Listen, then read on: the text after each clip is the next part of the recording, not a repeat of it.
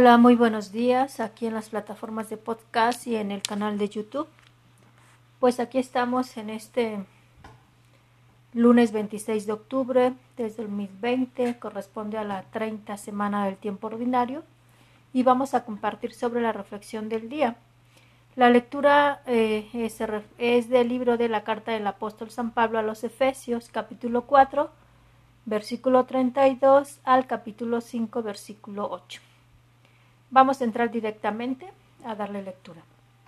Sed buenos, comprensivos, perdonándoos unos a otros como Dios os perdonó en Cristo.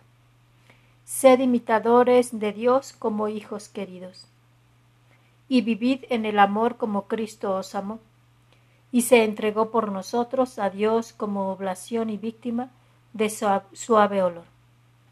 Por otra parte, de inmoralidad, indicencia o afán de dinero, ni hablar. Es impropio de santos.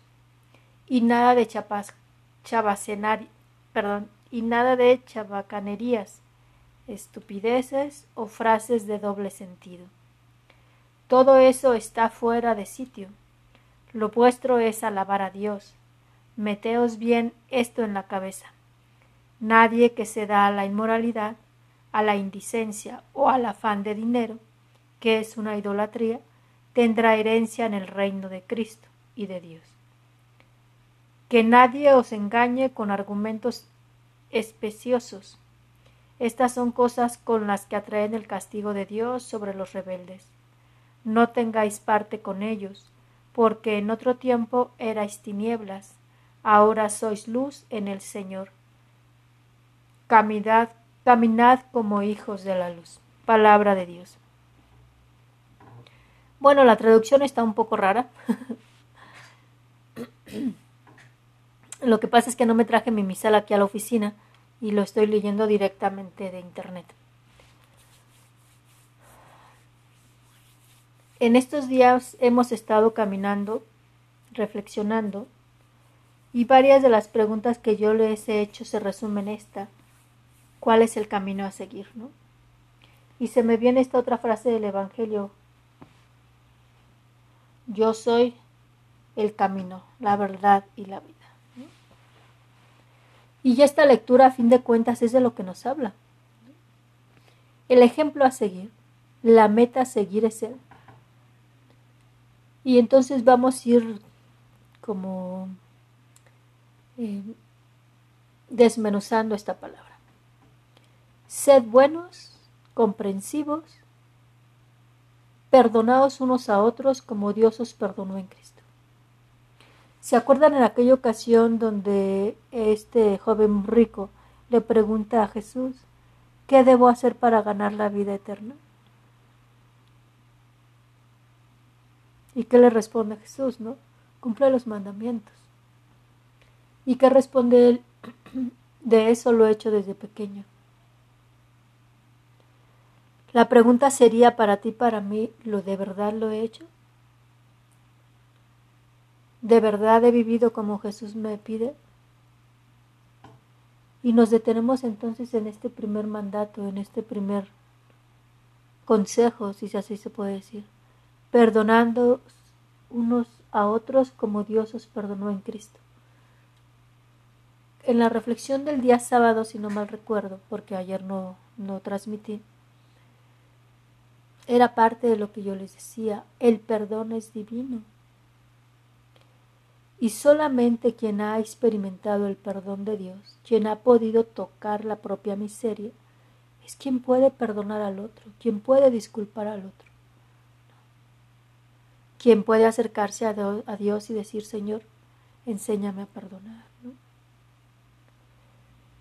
Solamente así es quien puede ver con misericordia la paja que ve en el otro.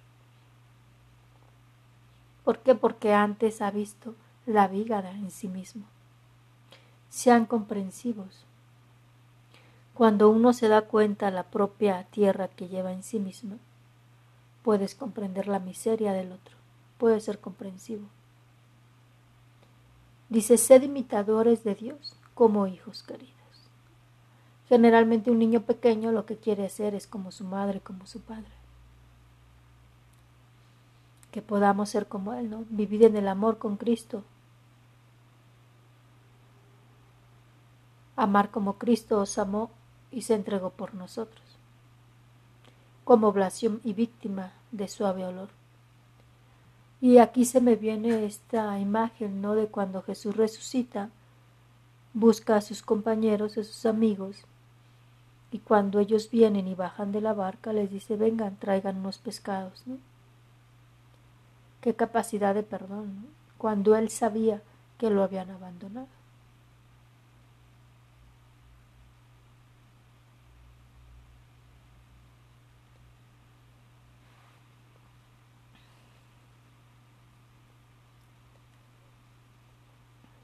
Pues pidámosle, ¿no? Esa capacidad de perdón, esa capacidad de amar. Pidámosle la gracia de mirarnos a nosotras mismas, a nosotros mismos y poder amar a los otros como Él nos ha amado, como Él nos ha perdonado.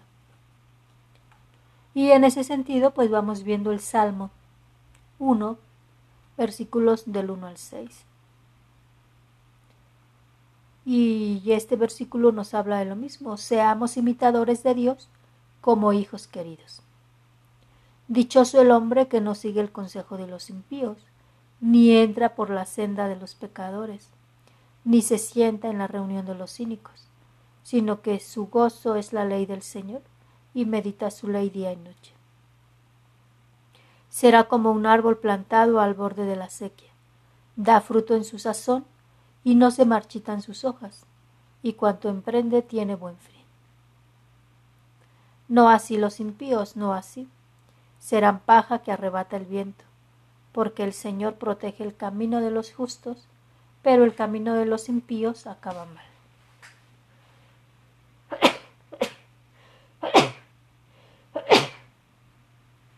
Perdón.